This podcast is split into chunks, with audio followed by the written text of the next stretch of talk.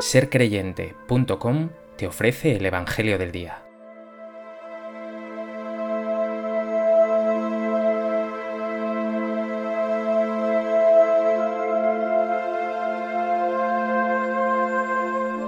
Del Evangelio de Lucas. En aquel tiempo decía Jesús a sus discípulos, Un hombre rico tenía un administrador, a quien acusaron ante él de derrochar sus bienes. Entonces lo llamó y le dijo, ¿Qué es eso que estoy oyendo de ti? Dame cuenta de tu administración, porque en adelante no podrás seguir administrando. El administrador se puso a decir para sí, ¿qué voy a hacer, pues mi señor me quita la administración? Para acabar no tengo fuerzas, mendigar me da vergüenza. Ya sé lo que voy a hacer para que cuando me echen de la administración encuentre quien me reciba en su casa fue llamando uno a uno a los deudores de su amo, y dijo al primero, ¿Cuánto debes a mi amo? Este respondió, cien barriles de aceite. Él le dijo, Toma tu recibo, aprisa, siéntate y escribe cincuenta. Luego dijo a otro, ¿Y tú? ¿Cuánto debes? Él dijo, cien fanegas de trigo. Le dice, Toma tu recibo y escribe ochenta. Y el amo alabó al administrador injusto, porque había actuado con astucia. Ciertamente, los hijos de este mundo son más astutos con su propia gente que los hijos de la luz.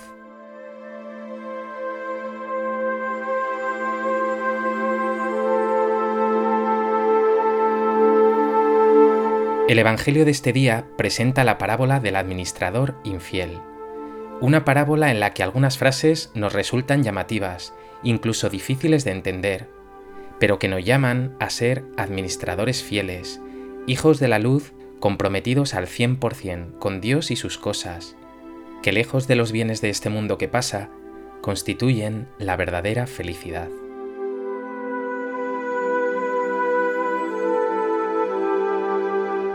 A propósito de este texto del Evangelio de Lucas, me gustaría compartir contigo tres reflexiones.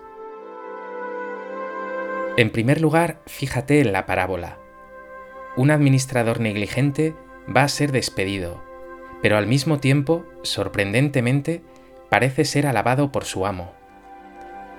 No pierdas de vista que el amo no aprueba la gestión del mayordomo. De hecho, lo despide por su mala gestión, incluso por fraude. No alaba por tanto su fidelidad, sino su sagacidad, su astucia.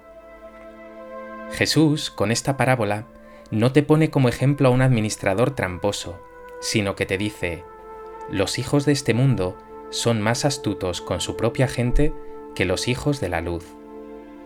Piensa un momento, ¿cuánta gente en nuestro mundo se vuelve loca y lucha con todas sus fuerzas por conseguir más dinero, por ganarse influencias y poder, por subir escalones o por asegurarse éxitos y reconocimientos? La lógica de Jesús es, pues si estos objetivos terrenos, tan pobres y tan vacíos, mueven tantas energías en el ser humano, ¿cuánto más debe hacerlo el reino de Dios, que es fuente de bienes eternos? Mírate ahora a ti mismo. Las cosas de Dios, su palabra, el servicio a los hermanos, mueve tu corazón con tanta fuerza como las cosas del mundo, como tus metas terrenas.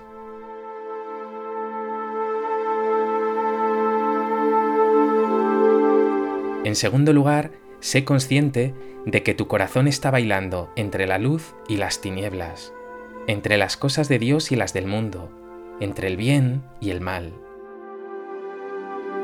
¿Con cuánta frecuencia pones una vela a Dios y otra al diablo? ¿Cuántas veces has adorado el bienestar y la comodidad y sin embargo has dejado las migajas para la oración, la vida en comunidad o el servicio a los pobres?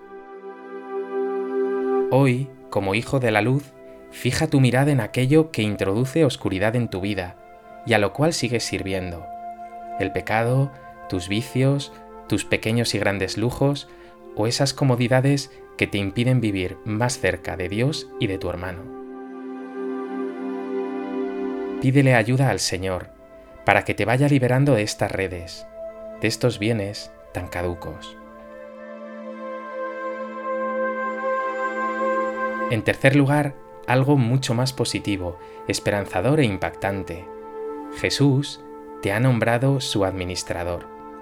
Sí, Él ha puesto en tus manos un tesoro de un incalculable valor. Su palabra, su bondad, su amor y su misericordia, que tienen que hacerse presentes en ti e ir creciendo más y más. Tu gestión como buen administrador será hacer crecer estos bienes. Tienes dos opciones. Puedes ser un administrador descuidado y negligente o un administrador fiel, que a pesar de tus debilidades y flaquezas, estés dispuesto a darlo todo por Dios. Hoy Jesús te llama a ser en el día a día fiel administrador suyo. ¿Verdaderamente lo ves?